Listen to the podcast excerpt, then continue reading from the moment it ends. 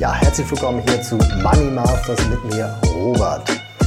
Ja, wir sprechen hier über das Thema Vermögensaufbau und wenn du dich in dem Zusammenhang zum Beispiel mit dem Thema Börse, Aktien etc. beschäftigst, dann führt sicherlich auch kein Weg an dem Thema ETFs vorbei. Ja, ETFs, börsengehandelte Indexfonds, ähm, sehr, sehr beliebt jetzt auch speziell vielleicht in den letzten 10, 15 Jahren.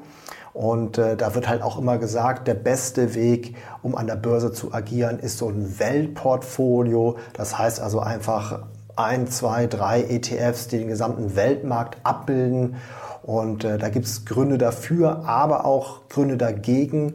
Und ich denke, damit sollte man sich einfach mal beschäftigen. Was gibt es da vielleicht auch für Probleme, für Fragezeichen, die damit verbunden sind? Und darüber sprechen wir in diesem Video. Ja, also du weißt, dass das Thema Vermögensaufbau wichtig ist. Es führt keinen Weg dran vorbei. Du musst dich selbst um deine Finanzen kümmern. Wie gesagt, es wird immer wieder gesagt, ein Weltportfolio ist da der beste Weg. Ähm, schauen wir uns erstmal die Gründe dafür an. Ja, Weltportfolio das ist sozusagen ein Begriff aus dem Bereich des passiven Investierens. Da gibt es einige Experten, Gerd Kommer gilt so als ETF-Papst in Deutschland, die sich dafür aussprechen. Und äh, ein Grund dafür ist einfach, dass man sagt, der Markt ist sehr effizient. Das heißt also, den Markt zu schlagen, da eine bessere Rendite als die Marktrendite ähm, herauszuholen, das wäre halt sowieso fast unmöglich und dementsprechend kann man auch darauf verzichten und einfach die Marktrendite nehmen. Wenn wir jetzt den Weltmarkt uns anschauen, liegen wir da so bei 8% roundabout, MSCI World etc. Und das wäre dann auch so das, was man vielleicht erwarten könne, beziehungsweise das ist das, was wir halt historisch gesehen haben. Ein weiterer Grund für so einen passiven Ansatz ist, äh, ja, dass man breit diversifiziert. Ja, ich habe jetzt nicht nur Einzelaktien. Ich habe auch nicht nur einen Ländermarkt, sondern halt wirklich die gesamte Welt.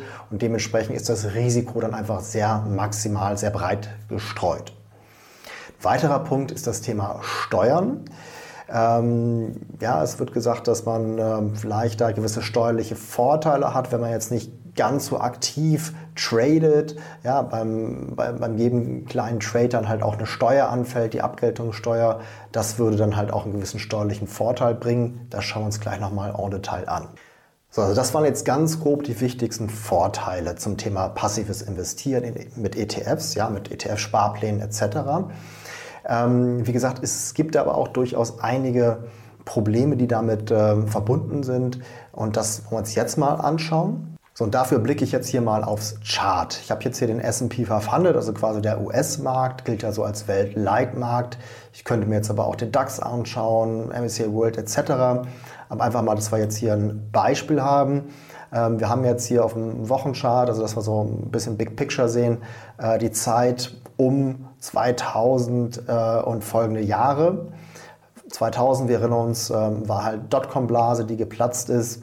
Und wenn ich jetzt hier mal so ein paar Linien einzeichne, sehen wir, dass eigentlich über ein Jahrzehnt, ja, bis so 2013, der Markt seitwärts lief. Das heißt also, wenn ich jetzt Pech hatte und wirklich hier an der Spitze eingestiegen wäre, aber selbst wenn ich ähm, auch unten weiter eingestiegen wäre, ich wäre nie so richtig vom Fleck gekommen. Ja, also erst 13 Jahre später ging es dann wirklich nach oben.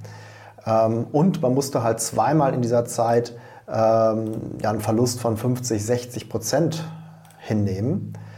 Ähm, ja, das heißt also emotional extrem schwierig, eine Achterbahnfahrt. Man ist nicht wirklich vom Fleck gekommen und äh, die Realität sieht ja so aus, dass die meisten Leute, wenn äh, die Aktien halt wirklich extrem gut gelaufen sind, also quasi nahe der Spitze, dann wollen sie alle in den Aktienmarkt. Wenn die äh, Kurse aber tief stehen, äh, dann verkaufen alle. Sie halten, also verhalten sich quasi genau falsch herum. Und äh, das heißt also, wer jetzt wirklich hier als Passivinvestor durchgehalten hätte, ja, bis ins Jahr 2013, äh, der gehört wahrscheinlich zur Minderheit. Und ähm, wie wir nachher sehen werden, ist das auch eigentlich gar nicht notwendig gewesen. Ja, war das jetzt ein Sonderfall? Ähm, naja, und wie wahrscheinlich ist das, äh, dass das jetzt halt auch in den nächsten Jahren nochmal vorkommt? Ähm, dazu folgendes Zitat. Ja, und dazu hat Stanley Druckenmiller, also wirklich eine Wall Street-Legende, gesagt, dass er durchaus denkt, dass in den nächsten zehn Jahren der Aktienmarkt keine Rendite bringen wird. Mit keine Rendite meint er also quasi genauso eine Phase, dass äh, der Markt seitwärts läuft. Das heißt natürlich nicht, dass er wie so eine horizontale Linie einfach seitwärts läuft. Das äh, gibt es ja quasi nicht, sondern dass wir halt eben genau das sehen, dass es halt immer mal wieder Schwankungen hoch und runter gibt um so einen gewissen Mittelwert herum. Aber im Großen und Ganzen geht es halt seitwärts. Jetzt hat natürlich der Stanley Druckenmiller keine Glaskugel, ob das passieren wird oder nicht. Das ist aber nicht der Punkt. Der Punkt ist einfach, dass es passieren könnte. Und deswegen halt dann doch passives Investieren sehr, sehr ähm, ja, problembehaftet ist. Ja, dann nochmal zu diesem Thema Steuern. Ja, ähm, also es ist halt leider nicht so, wenn ich jetzt passiv investiere und ich sage mal, ich schichte 10, 20 Jahre lang gar nicht um, äh, dass ich dann auch 10, 20 Jahre keine Steuern zahlen muss. Also es gibt eine Vorabpauschale in Deutschland ähm, und äh, dementsprechend da fallen schon Steuern an. Und außerdem ist es ja so, ähm, ich zahle lieber Steuern auf Gewinne, die ich gemacht habe, als keine Steuern auf Gewinne, die ich nicht gemacht habe. Das heißt natürlich, wenn ich es schaffe, durch Umschichten, also nicht passiv investieren, sondern halt schon ein bisschen aktiver, wenn ich es damit schaffe, äh, die Marktrendite zu übertreffen, äh, dann habe ich auch nach Steuern natürlich einen größeren Gewinn. Ja, wir sehen also, passives Investieren ist nicht unbedingt so die eierlegende Wollmilchsau, ist doch äh, mit gewissen Problemen behaftet. Was ist die Alternative? Sicherlich nicht einfach nichts zu tun, einfach den Kopf in den Sand zu stecken. Ja, wie vorhin schon gesagt, du musst aktiv werden. Wir haben einfach gewisse Zwänge. Das eine ist natürlich die Inflation. Ja, das Kapital wird immer mehr entwertet. Jetzt ist die Inflation sogar sehr hoch. Ähm, dann auch einfach der demografische Wandel. Ja, also wie sicher ist die äh, ähm, Rente? Wahrscheinlich nicht sehr sicher. Ähm, und ähm, dann auch natürlich der Faktor Zeit. Also ähm, jetzt nichts zu tun, du jedes, jedes Jahr, was du verlierst, das kriegst du halt nicht wieder zurück. Und ähm, deswegen halt auch dieses Thema passiv investieren, wenn du da wirklich jetzt ein Jahrzehnt hast, wo es einfach nur seitwärts geht, ähm, egal wie alt du jetzt bist, dieses Jahrzehnt bekommst du nicht zurück, das fehlt dir am Ende.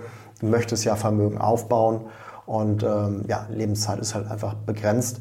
Also du musst schon aktiv werden und da gibt es auch Möglichkeiten und über die möchte ich jetzt mal ganz kurz sprechen. Also erstmal ist es so, beim passiven Investieren hat man eine permanente Allokation. Damit meine ich, dass man halt permanent zu jeder Zeit in alles gleichermaßen investiert. Ja, also man hat, wie, gesagt, vielleicht ein Weltportfolio, eventuell auch mit Anleihen dabei etc. Aber man schichtet da nicht großartig um, sondern es ist alles halt immer gleich. Dem gegenübergestellt, also dieser permanenten Allokation gegenübergestellt, ist eine dynamische Allokation. Das heißt nämlich genau, dass man nach gewissen ja, Faktoren, Kriterien umschichtet und damit versucht natürlich dann auch das Ergebnis äh, zu optimieren. So, woher weiß ich jetzt, dass ich umschichten muss? Ähm, ja, da bewegen wir uns in diesem Bereich des Factor Investings, Faktorenbasiertes Investieren. Ähm, Faktoren, man sagt auch teilweise Marktanomalien, können sowas sein wie Value, Size, Momentum etc. Also gibt es sehr, sehr viele Faktoren. Ist natürlich so, wenn dann erstmal so eine Marktanomalie erkannt wurde, entdeckt wurde, dann wird sie auch ausgenutzt, sodass dann häufig sie natürlich dann auch verschwindet oder halt, dass dieser Marktvorteil, dieser Wettbewerbsvorteil, den man damit äh, bekommt, dann verschwindet. Ähm, es gibt aber halt einen Faktor, eine Marktanomalie, die sehr, sehr robust ist, die eigentlich über alle Zeiten, über alle Märkte hinweg nachgewiesen ist von der Wissenschaft und halt auch nachdem sie entdeckt wurde, nicht verschwunden ist. Und da sprechen wir von Momentum. Und Momentum ist so ein bisschen wie so eine Schwungkraft äh, eines Anlagegutes. Also wenn erstmal etwas sich in eine Richtung bewegt, tendiert es auch dazu, sich weiter in diese Richtung zu bewegen. Und dieser Momentum-Effekt, der kann halt ausgenutzt werden, um darauf basierende Systeme, Strategien zu entwickeln. Und das kann entweder im Bereich des Momentum Investings sein, also etwas längerfristiger gedacht, oder halt Momentum Trading, wo es halt aktiver ist.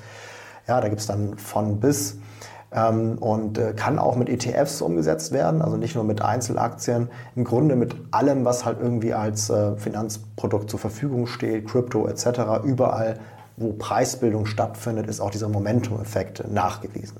Also wenn du es dann einmal geschafft hast, ein auf Momentum basierendes System zu implementieren und auch wirklich korrekt zu implementieren, ähm, was kannst du dann erwarten? Natürlich einmal gesteigerte Rendite, ja, dafür machen wir das, gleichzeitig aber auch reduziertes Risiko. Und das Ganze halt wirklich auch teilweise mit wenig Zeitaufwand. Ich habe schon gesagt, es gibt natürlich von bis, aber es fängt auch an mit fünf Minuten im Monat, also wirklich sehr, sehr wenig Zeitaufwand, nicht viel mehr als passives Investieren.